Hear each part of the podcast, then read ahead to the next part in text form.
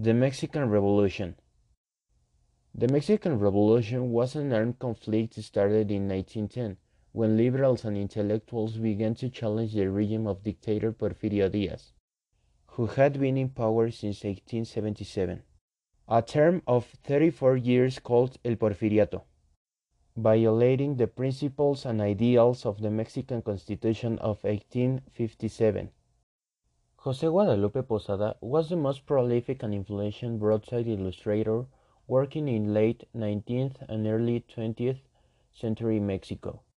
His work, carved in wood, Calavera Revolucionaria, Revolutionary Skull, from 1930, reflected the own view of the context of the artist, but it was also a direct criticism of the society of that time.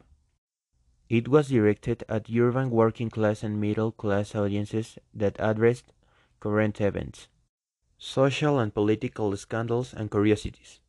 The humor and manic energy embodied by the Calavera figure addressed the contemporary issues.